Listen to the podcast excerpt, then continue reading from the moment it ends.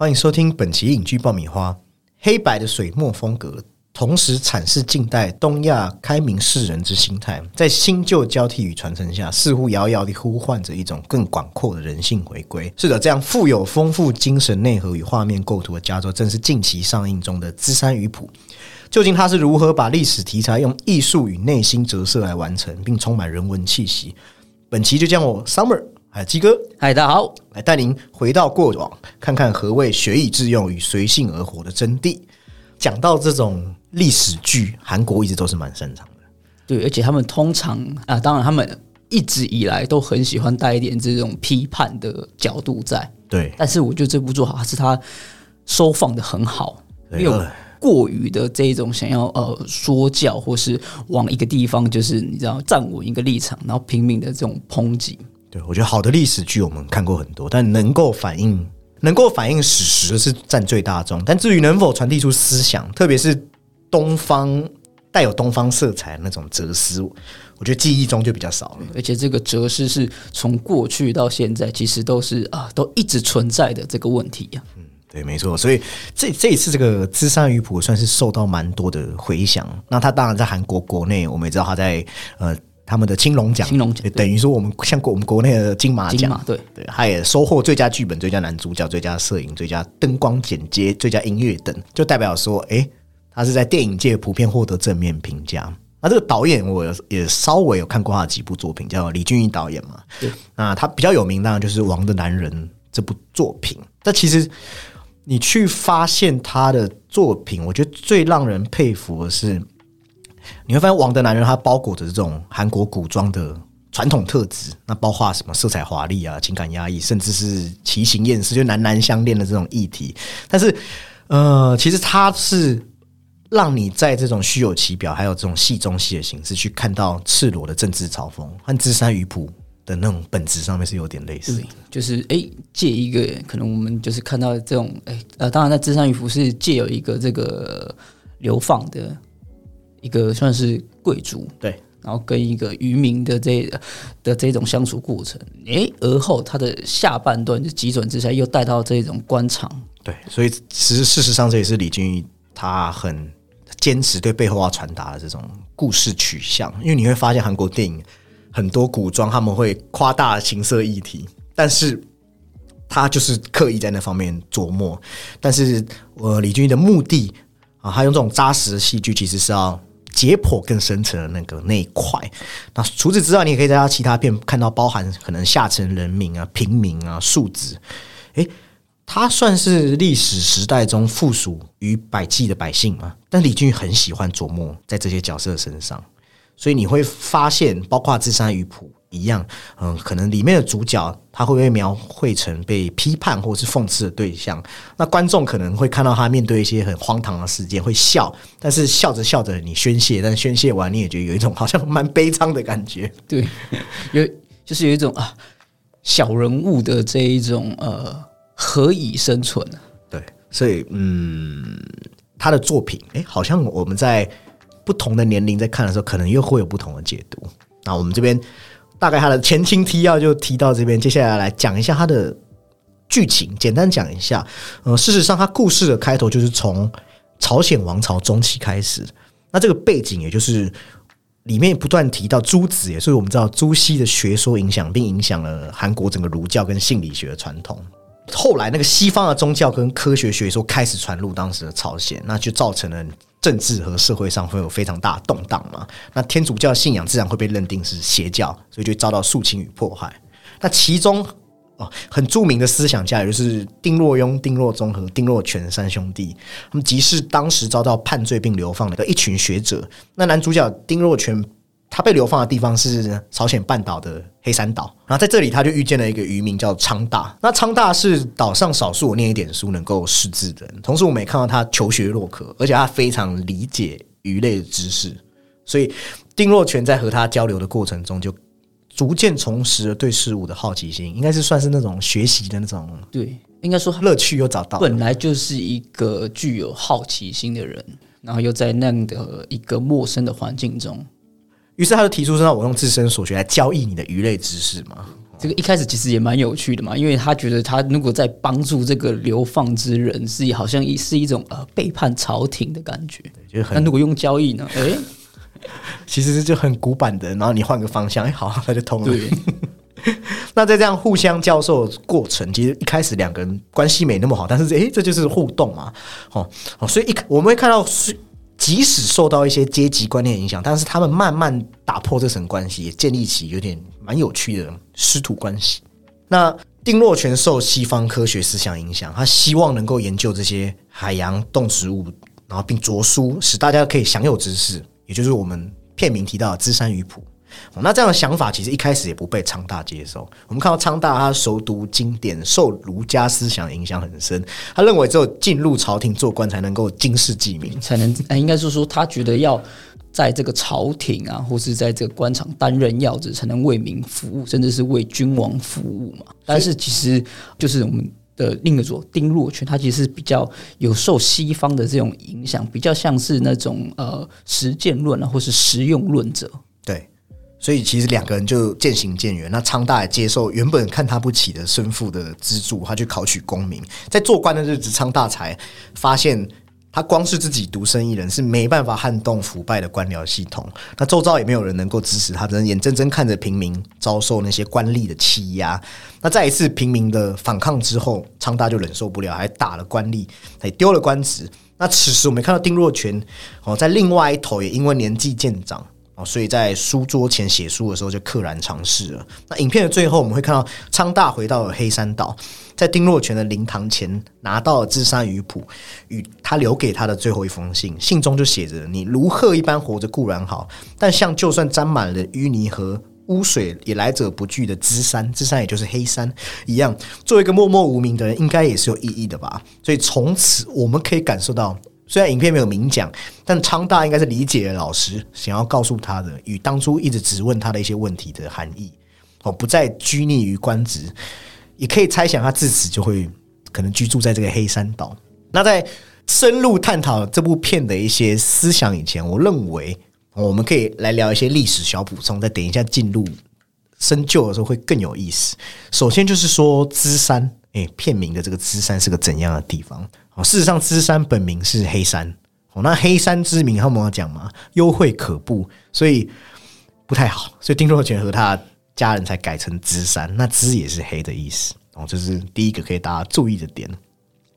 那再来，我们会看到，哎，其实，在朝鲜王朝时期，交通不便，黑山岛就被当做这种流流放犯人的地方啊。对，所以我们可以知道。交通不便的黑山岛历来就被当作是流配犯人之地。那影片开头我们看到一个垂帘听政的大妃，她就是指韩国的真纯王后的真纯王后。嘿，没错。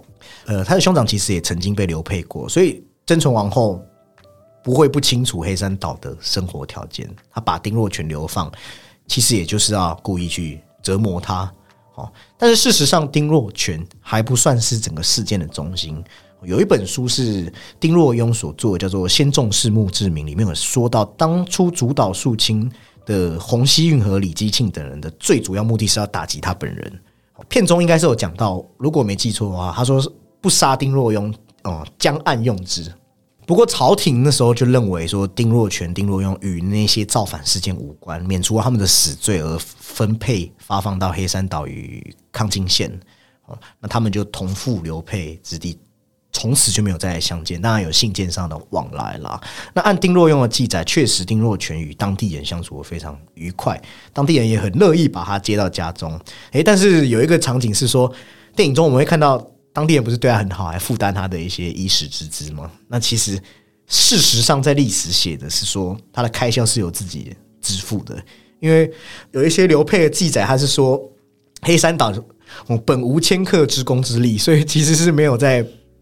照顾这些 可以照顾，但是不会帮你付钱。然后甚至说，呃，昌大这个角色也是有做蛮大的改写在里面。哎，对对，昌大其实我我觉得本质上更浪漫一点，在现实世界，而且他其实也可能也未必是说像电影里面的呃说这么的穷困，因为他毕竟是有那么一点呃书香气息在的。而且丁若泉其实在一些。文字里面有写到，他对昌大的态度是遂邀而管之哦。事实上，他是用招待客人的礼节来对待他，所以两个人更像是哦朋友，像是朋友。对，那里面把他描写成说，呃，他的这种拜师嘛。对对，所以我认为，当然这个这个改动是蛮好的啊。那其实，在原史实上来看，张昌大应该是更接近于所谓的远离尘嚣的隐士哦。所以，其实两个人交流比较像是。在这种苦苦闷的流放生活中，有一种精神的慰藉。有这种啊，可能这一种在世外桃源的这一种文人，就是有一个知己。对，但我认为他是为了深化这个电影的主题，所以才才去改动这一段啦。那所以影片中我们也另外看到，呃，有一段是关于这个丁若全在编写。漂海始末的事情，那里面不是有出现一个人叫做文春德吗？那他有说自己会吕宋语，也就是他去过像菲律宾，嗯，那也曾经被朝廷任命为飘到朝鲜的那个吕宋人充当翻译，也不是虚言。所以丁若全其实真的花费时间去认真记载这个文春德的经历。对他的那个，他甚至还把它写作成一个那个漂海始末嘛。对对对对对。然后他他少数几本著作之一嘛，因为他是后来只写的漂海始末跟那。个松正诗意跟这个呃芝山鱼谱，对，所以这一本这几本书就可以看出丁若全的态度，他比较重视这种利用后生的这种实学学术的反应。那其实就像影片中展现的一样，我觉得这也不是说影片中，就是放在现代或是可能呃美国、中国历各个国家的这种过去的历史，都会看到吏治极为腐败。所以提片中有提到惶恐充丁的意思，就是说未成年人被算成哦军人来征收，还有另外一个则是白骨征部嘛，哦你已经死了还要被对，就是死人依然被列在那个征税的名单上，这种都是很知道，就是你现你呃现在来看当然是非常的荒唐。那再来则是大家一直听到两班两班，沉溺于这种心理学，两班是什么意思啊？两班其实是指古代朝鲜贵族阶级啦。那当时宗室之外的臣民分为良民和贱民。那良民里面又分四个阶级，那两两班就是良民里面的最高阶级。那它下面其实又有这种中人、长民、白丁。那两班其实是指说，在这个在以就是呃，因为君古代君王多半是那个坐南朝北嘛，那他是他的这种这种这种文官武官刚好就分配在他的东西两边。对，所以就是故称为两班。对，所以你从影片的台词你会发现，他们好像讲的话高谈阔论，然后又有时候会显露出所谓儒家思想里里头讲求呃尊卑贵贱的礼数和对君主制度那种维护。我觉得很像类似中国说那种士大夫的概念，有点类似那个感觉。哦，那事实上。丁若全、丁若庸他们撰写的，包括我们刚才提到《芝山鱼谱》《松正思义》还有《牧民新书》，只是丁若庸的部分嘛，《经世仪表》啊等等。所以，无论是你要后生，还是助于牧民的实用之书，这些东西都非常重重要嘛。那但是当时他们很可惜，这些东西都没有人重视它。哦，但后来后世世人才发现他们的价值，所以把丁若庸是丁若庸，不是丁若全，把丁若庸奉为这个朝鲜实学的集大成者。对，因为丁若庸他就是他的。著作非常之多，超多的，而且他就是比较像是有在，比较像是有在可能行政啊，或是辅佐朝廷君王等等的这一种像是工具书的概念。对，流放的时候好像就写几百本的，是吗？Stephen King 吗？而且过去的这些文人好像没有被流放，就好像没有办法被称，没有没有办法被称之为文人，就是这样，是不是？而且一定要那种就是没有被重用，对啊，抑郁的去捞。月是不是？好，那我们再回到这个丁家三兄弟哦。其实就像我们刚才讲，丁若庸才是历史公认的大才子嘛，哦，是受后人赞誉的一个人物。可是为何李俊一导演要偏偏以丁若全为主角？我觉得其实也让影片更有味道哦。因为我们在看到他丁若全在出场的时候，好像没有原则，而且又你知道讲话很直接哦。那相比丁若中，是因为。他就是不肯放下对天主教的忠诚，所以被斩首嘛。丁若庸则是不卑不吭的态度，宁愿以死自证清白。只有这个丁若权哦，看起来好像有点小孬孬，他就是一他就是一秒就叛教了，一秒叛教。哦，他给出的理由就是说，可能这个时刻连上帝也抛弃了我，还是活命要紧，活着比较重要。你也可以在很多地方就看作他这一种比较，其实他这种思想反而比较现代，就是灵活的去运用。对对，像是说。呃，天主教就是希望他们就是希望就是这一种儒释道的，把这一种可能排位给处理掉，但他其实是反对的。嗯，对，所以说，呃，这会让我想到一部片是马丁斯科西斯的《沉默》哦，《沉默》里面，事实上也对于你要不要在呃所谓的这种日本人面前哦去玷污你的宗教，那部影片都在做这部这系列的辨识嘛。啊，你可能你要捐躯，或是不捐躯，那难道你不捐躯就等于你放弃了信仰吗？我蛮推荐大家去看那部片影。那部电影的，好，那所以我们可以看到他个性里面，我觉得这一类人，我们有时候会把他归类在除了鸡哥讲的现代性以外，我觉得也是比较浪漫一点，好，有点随遇而安嘛，好，所以我们会看到他被流放的时候，他也。还还笑得出来，够糗，够糗。他对他弟弟说：“哎，比起恐惧，他更多的是激动，激动嘛。对，所以这种个性才让他在后面有了很大的弹性嘛。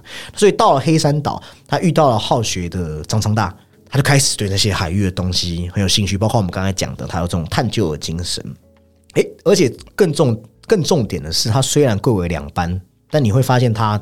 他不在意自己身份，他会亲自下海捕鱼。对他甚至还说：“为什么是你们捕鱼，而我在吃鱼呢？”对，所以这可能是无心之举，但是事实上也是告诉我们这个历史的真相，或是像种姓制度一样，这是很现实的。贱民永远都无法翻身。他想要打破这一种封建，实现一个没有王的世道。而且里面其实贱民也蛮可怜的，因为他就算饱读诗书，你不是两班后代，你也不能参加科举考试。这个是非常非常残酷的。对。所以你很明显发现，昌大是因为不甘心才念书。前面的确是这样，他有有一种好像这种好像被抛弃的感觉。那可能到第一个阶段啊，又被那个那个丁若泉发现他开始了这个别呃别有恶心啊，对于这一种知识的运用。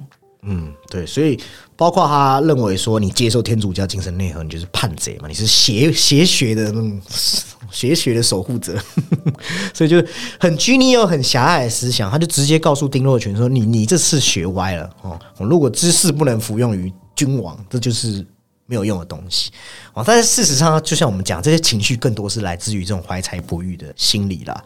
那你被贬低久，你就会对权力有点着迷。那观众其实也可以发现这件事情。那当局者啊迷嘛，对，当局者，而且他把这一个知识跟这个，诶，应该他把知识跟君王其实是呃，应该是说绑为一体啊。而且片中一直有安置一些桥段来强化，包括我们看到丁若用的弟子李江海去找到他们的时候，他也曾经看扁这个昌大贱民身份，说他不会做事，不会做事就被电爆。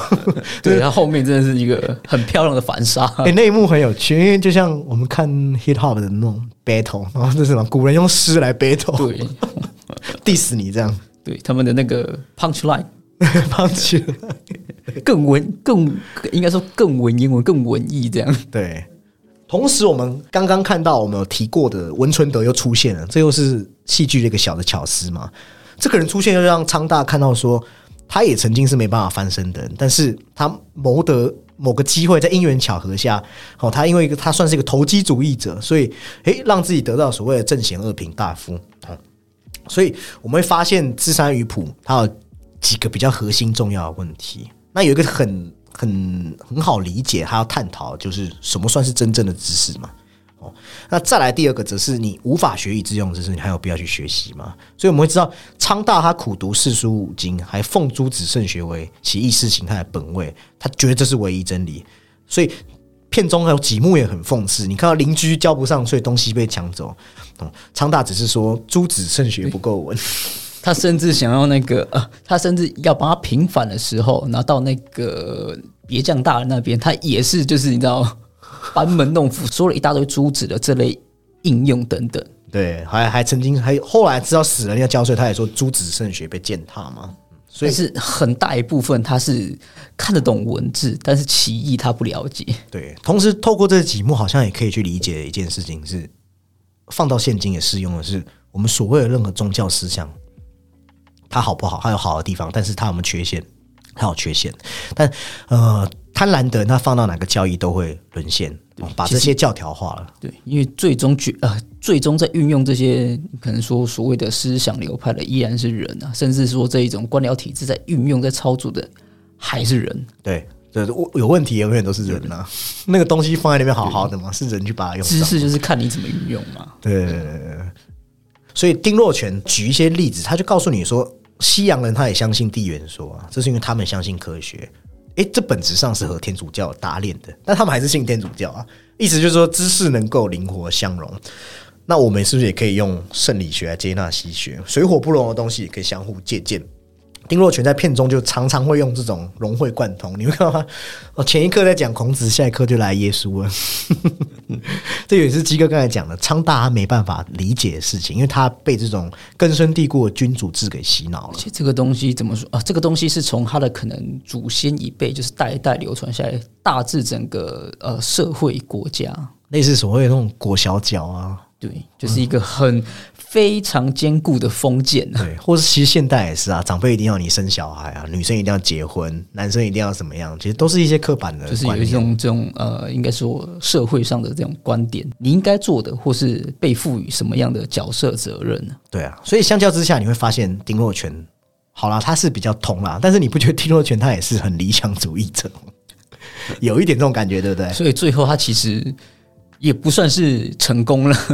对，因为他的最终理想是没有两班和贱民嘛，哦，没有嫡子和庶子，也没有主人和奴隶，是那种不需要君王的世道。对，哦，那同时这样的观点也让丁若全和他的弟弟有一个强烈的对比哦，是，但是他弟弟当然不是就那么夸张，因为你会可以看到丁若庸的本质上也是忧国忧民。所以我们看到他写了《牧民新书》《近世仪表》等等，那丁若全又写则写那些少少的书，好像放在现现实世界没有任何功用一样。但是你可以发现，丁若全他最初想要讲的是，毕竟会动摇君主制，所以他也没办法一直在讲，因为会牵连自己的家人，就像他叛教一样，他不想，然后他只他可能有妻女，他不想再害死他们，因为在那个在那个年代，可能是应该说是可能会连诛九族的。对对，因为当初他们三兄弟被迫害的时候，其实还有另外一批人被查到，算是写信给那个北京天主堂，甚至是希望罗马那边出兵过来来帮助朝鲜。哇，这个怎么说？这个已经是谋反了。所以你会发现他很多东西是藏在心里没讲的，他不会去纠结于那种表面的胜利嘛。我们可以感受到丁若全他在的地方就是很像我们现代的地方，他不走那种好像很伟大的感觉，而是他真真切切去影响身边的人。特别难得的是，我觉得在男尊女卑的时代，他还愿意去听到他旁边的哦，可能知识水准比他低很多的富人的想法，他惊为天人，说：“哎，你怎么可以想到我没想到的事情？”他是真心去看待每一个人，甚至还娶她为老婆嘛。那其实是关于这一点，李俊毅在访谈中有讲的很明确，他说丁若中是把天主教当做宗教，所以他被斩首嘛。那丁若庸只是把它当做心理学的补充品在吸收。它的这个东西其实没有融合，就是有点像是呃骨跟皮其实是分开的。对，那丁若全则是把西学当做哲学来接受嘛，一个就献祭了自己。那丁若庸看似好像也是利于后世，利用后生的一面来尝试解决民间疾苦，但是他本质上还是对君主制的一种绝对信任啊，对不对？那反观丁若全，他就是有把所谓的西学内化，在我们广阔天地里面找到入世的这种可能性吧。所以我觉得，虽然芝山鱼谱它整体的节奏是比较慢，哦，他把想说的都铺在表面，同时他又会正正经经来跟你讲个道理。有时候你会觉得可能做法好像很直接，但是你反而会认为说，诶，这就是直指问题的核心啊。所以在近几年的亚洲电影本该直指问题的历史电影，反而就用一些宏大的叙事来，就像我们前面讲的，可能反而让你想要讲的东西变成一种欲言又止的状态。所以，我我自己觉得这部片的呃，它是不断的用这种举重若轻的方式来搬出知识到底要如何使用。就像现代我们要透过读书，不是只有过往啊，我们也要在体制中攀爬，这是一种实用性。但是他同时又说你，你即使满身污泥哦，满身泥浆，你活得像智山一样，你又何妨呢？所以这部电影是很平和的和观众探讨生存之道，呃，又探一探所谓犬儒这中间的路到底有多宽。所以我们会看到前面我们有讲嘛，你读书到底是为了什么？哦、这是影片前半段丁若全去问昌大的事情嘛，他想要知道你为什么而学啊。所以昌大第一次回答，他反而蛮有感触。他说：“他了解鱼才能抓鱼嘛。对，像是他他他那个时候的回答，其实都非常的呃，应该是说非常的直接。对对，就是像是想要活得像活得像样点啊，或是认为他们哎怎么没有做好，就是纯粹的没有学好，但是没有这一种就是刚提到这种呃实用性的反思啊。而且他这个鱼其实也是有一种好像在讲自我的感觉嘛，你要了解自己，你才能知道自己对什么感兴趣，你才会去学习嘛。这个反而方，这这这是很现代的一种讲法了。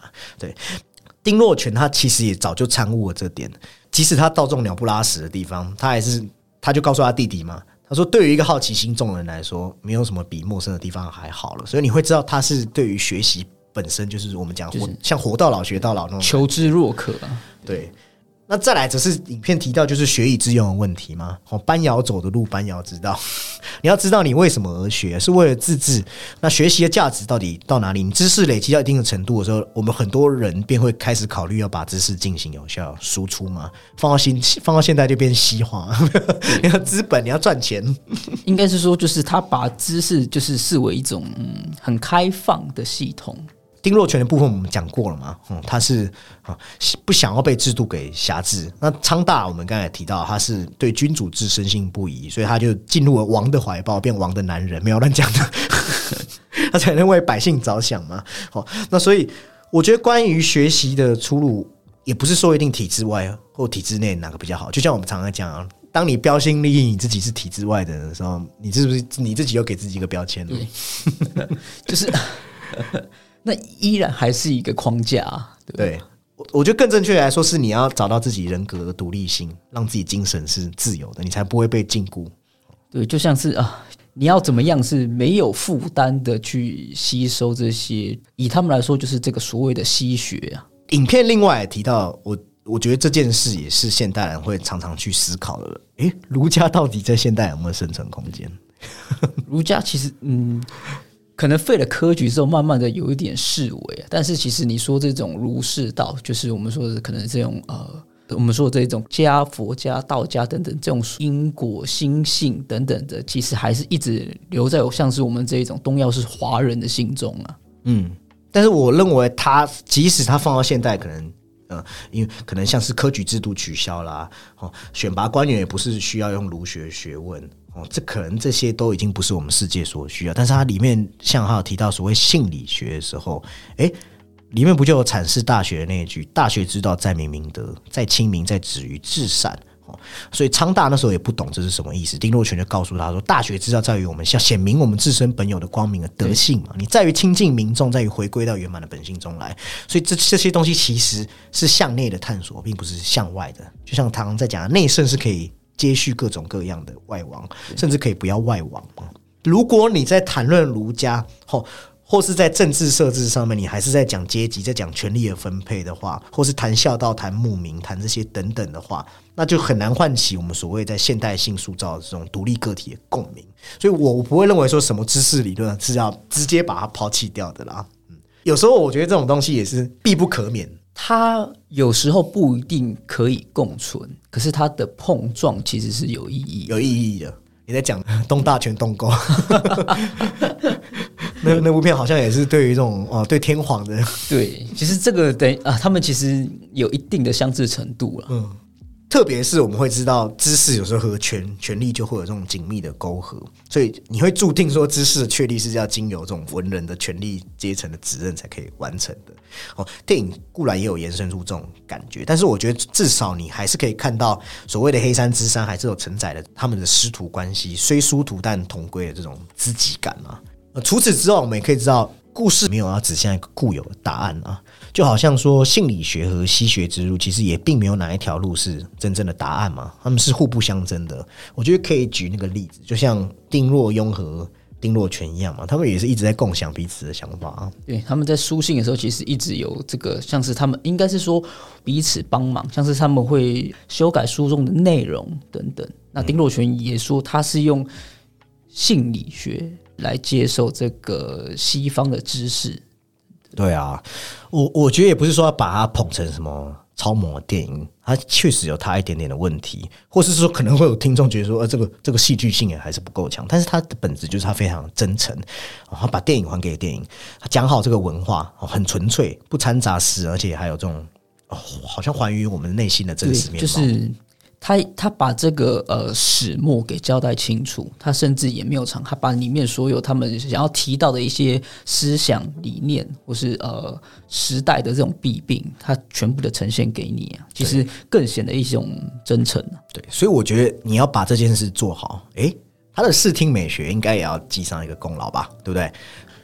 很好笑了，他最初选择黑白色调，有一点点的原因是因为预算不足了。对，而且导，而且导演就是导演李俊，其实他本身就是一个非常会呃节省预算的人。对，对，哎，这个跟跟曾经的赵婷一样，所以片商很爱去找他这样。那事实上。采用全片黑白处理，其实他有提到说历史剧很多就是很太华丽了，所以他觉得黑白反而可以聚焦探索人的本质哦，就好像两个主角若泉跟昌大，我看叫若泉，好亲密哦，都经历了这种返璞归真的过程。对，但是其实你说他用这种比较返璞归真，但是其实里面还是有一定一定使用这个 CG 的量。对啊。像有一幕好像是深夜月亮那幕嘛，他们就发现那个光泽怎么取都取不了，所以月亮就用特制上去，还是蛮美的啦。然后加上它有这种尽显水墨画般的意境嘛，也确实呈现出中国或是说韩国文人水墨画一样，就非常优雅克制，有一股禅意在里面，甚至你会觉得说有点传统戏剧的感觉。而且还有纪实性。除此之外，它还可以把观众带入所谓黑暗的年代。你会发现，官员白色的官服，黑色的官帽，哦，或者说还用黑白两色就可以轻易的把官和民区分开来。在黑与白之间，他是试图想要讲述官和民之间的差距，哦，也让。观众可以看着这些人不同的人生，在时代洪流下，其实也黑与白象征着另外一种无奈。好，那他注入这种东方美学，其实李俊也有提到啦，自然、大海、天空、岛屿和美丽的人们，他觉得在黑白画面的对比下会更加鲜明。好，那再来很多镜头，加上他配上一些什么七言律诗啊，或者他们这种自自自己即兴的创作啊，很多场景其实是非常的浪漫的，加上他的这些剪辑。特别是，例如说，你看到当丁若泉哦，他因为被发配到黑山岛哦，他流放初期的时候，他不是参悟了一句“诸子的力量真是强大”，然后转头就很苦闷的看向天空。那接着导演就马上用一段平行剪辑，展示了这个丁家兄弟在被分配诶对月影视的场景，也是这种很细节的部分，你会觉得意蕴深长和让人觉得这种心潮被起伏了起来。对，有带有一点呃启蒙啊。对啊，就是我们在他在前半段就已经先把这个他的这个概念先抛给观众了一次。对他很多基本分都拿很好，像人物对话一些过肩镜头，我觉得都处理了。他一些一些场景的呃，应该是说一些空景啊，或是一些开阔室内场景，他用多个机位，其实也都你说表现的很好。对视的时候就用四个机位，他就有在做这种构图，其实是蛮考究的。那家宅内部。我们可以想象到这边的人的生活是不富裕的，诶，但是却又可以给人一点洁净的形象。加上它，你会发现映入眼帘是那种糊过的窗户纸和凹凸不平的墙壁，因为是黑白，所以他用纹理、用阴影还有质感去表达出视觉。呃，这种人物你会发现，包含人物的皱纹其实也是被特意放大，同时针对不同空间，它也采用不同明亮强度来调节氛围。因为黑白画面其实很注重它这种灰阶对比的。运用对，所以当然也很考验观众自己的可能呃，你要注意去看荧幕这样子 等等。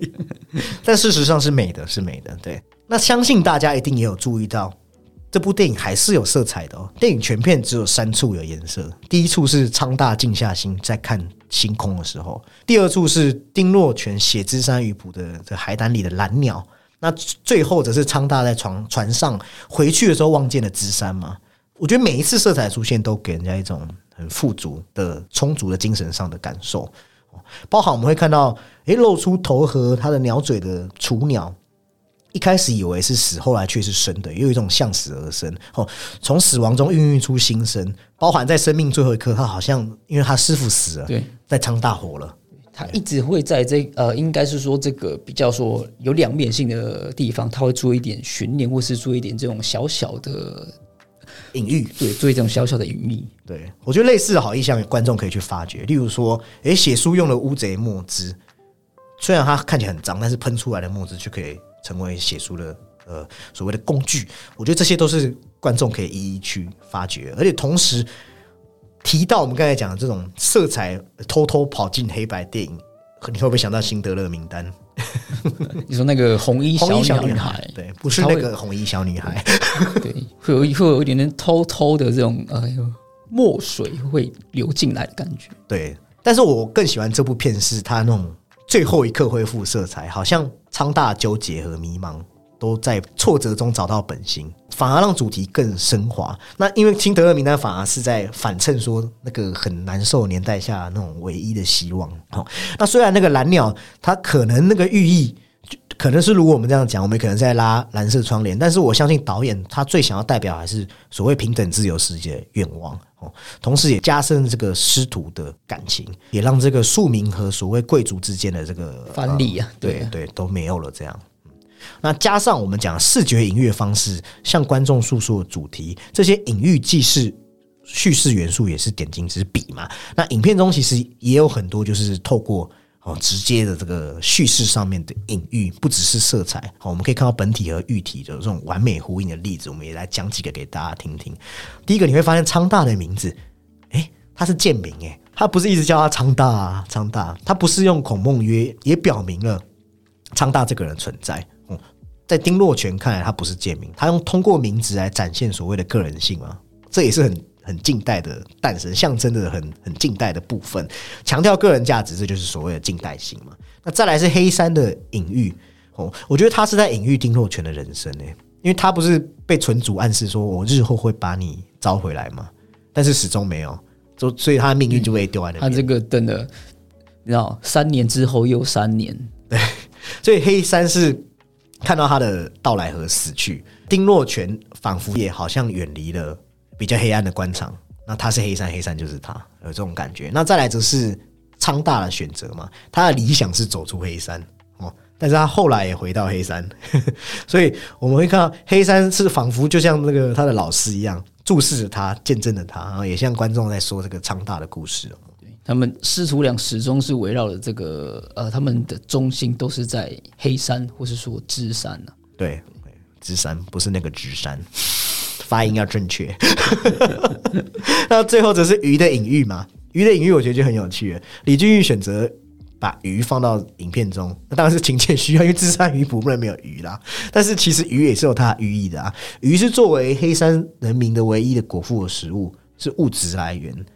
但是在丁若泉研究之后，诶，他又把这些丰富哲思哦折射到了思想上面。那昌大就是这些的见证者，那鱼其实也是他们这段关系的桥梁啊，对不对？昌大知识震撼了他，那丁若泉也回馈了他。鱼是曾经是昌大最想逃离的物种，诶，却是被流放丁若泉寄托理想的载体，所以一条鱼。两个人看哦，就像大智若愚嘛。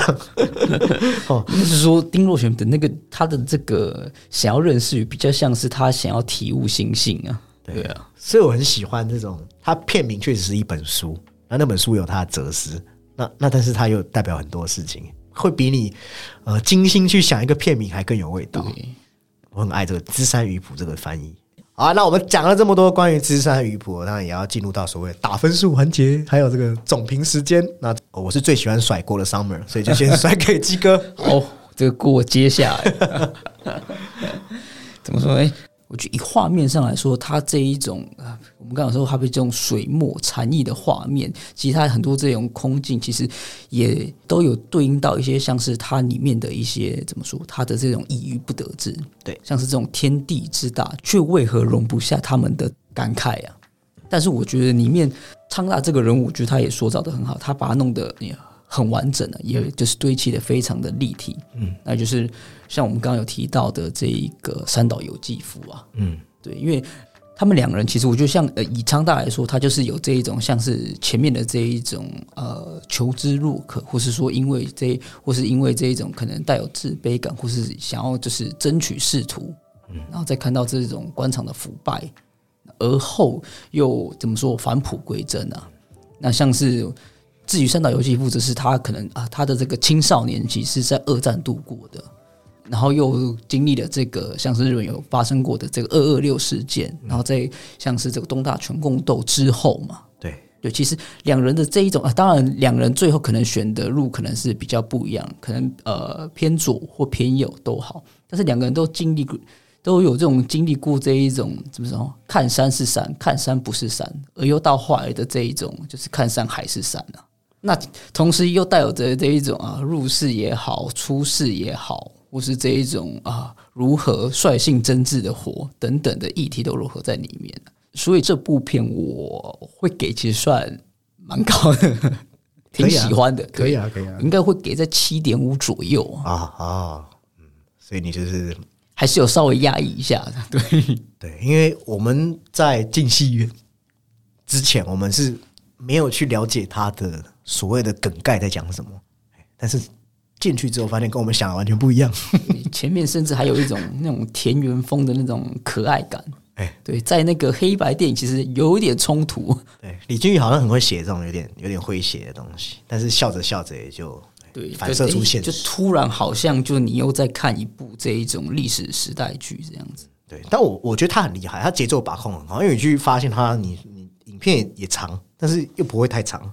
当然，它剧情没有很多的跌宕起伏，人物关系也很简单，但就和鸡哥说的一样嘛，他有几个人物是很立体的。我唯一比较不满意是，可能官场上面还是过于扁平，一面要强调所谓的坏哦，那人好像就是变成只有这么坏，过于的这个符号。因为怎么说，烂的体质有好的人嘛，好好的体质也有烂人。对对，但是我觉得这这只是瑕不掩瑜啦。哦，平淡之中。反而你可以在这种暗流涌动中，你发现导演很厉害，他融合东方儒学、王权和西方意识的辩证的诠释，不是黑山是芝山哈。所以我们会看到他讲，他告诉昌大那句话啊：“你活成向上飞的鹤不是坏事，你被泥污污秽沾染，也选择活像芝山一样，你还是可以生机勃勃、自由惬意。这也未曾不是有意义的事啊。”这这句话我们一直不断的重新提及，是因为我觉得。我很喜欢这句话。那同时，他也借由整个黑山、整个芝山玉府来见证这种师生情谊，有时候更胜于父子嘛，仿佛又比肩知己的感觉。所以，芝山玉府它见证的是一代圣贤大儒的入世与出世，放眼寰宇，却也扎根于大地。这部片非常的赤诚。同时，他告诉我们，既然我们无法学以致用，那就选择随性而活。除此之外，我们会发现，虽然是过去时代的背景，但是放到现在也可以充分引起共鸣啊！这就是这部片厉害的地方。所以，同样是山，每个人看出去都不一样嘛。像是张昌大与丁若璇看的可能是芝山或是黑山，那三岛有肌肤看的应该就是富士山。那你住淡水看的是观音山，观音山这样对。台湾雕的路，台湾雕知道。啊，没有在开玩笑。对，没错。那这个，我也我也希望听众去进场去感受这个故事，因为这个故事并不会让你想要离席，即使它节奏偏慢。我觉得韩国电影就是这样，它很厉害啊，它可以节奏压慢又有戏剧性。对，而且我觉得它的戏剧性可以接受，因为韩国电影一直有一个感觉，就是他很想要带入一点可能这种人性，甚至是他们很喜欢用这一种呃家庭伦理，可是有时候太过了，非常的呃。讲直接点就是会很狗血，但是这部片却没有。对，这部片没有。对，他也不批判，也不给你一个直接的答案哦。所以就像我们讲的，我自己也非常喜欢，所以我也给跟七哥差不多的分数，我给到七点六。哦，前几天我们有在聊说，诶，也有可能把它放到二零二二的年度十大，也有这个机会，因为这个时代需要这样一部电影哦，让世人看到东方的另外一种角度，而不是只是把史实重现了而已。那我们今天的讨论就这边告一段落。那喜欢我们的听众也可以到 Apple Podcast 帮我们留下五星评论，同时也可以来跟我们私讯来信讨论电影，或者是告诉我们你想要听的主题。那这边就要跟听众说声拜拜，拜拜，拜拜。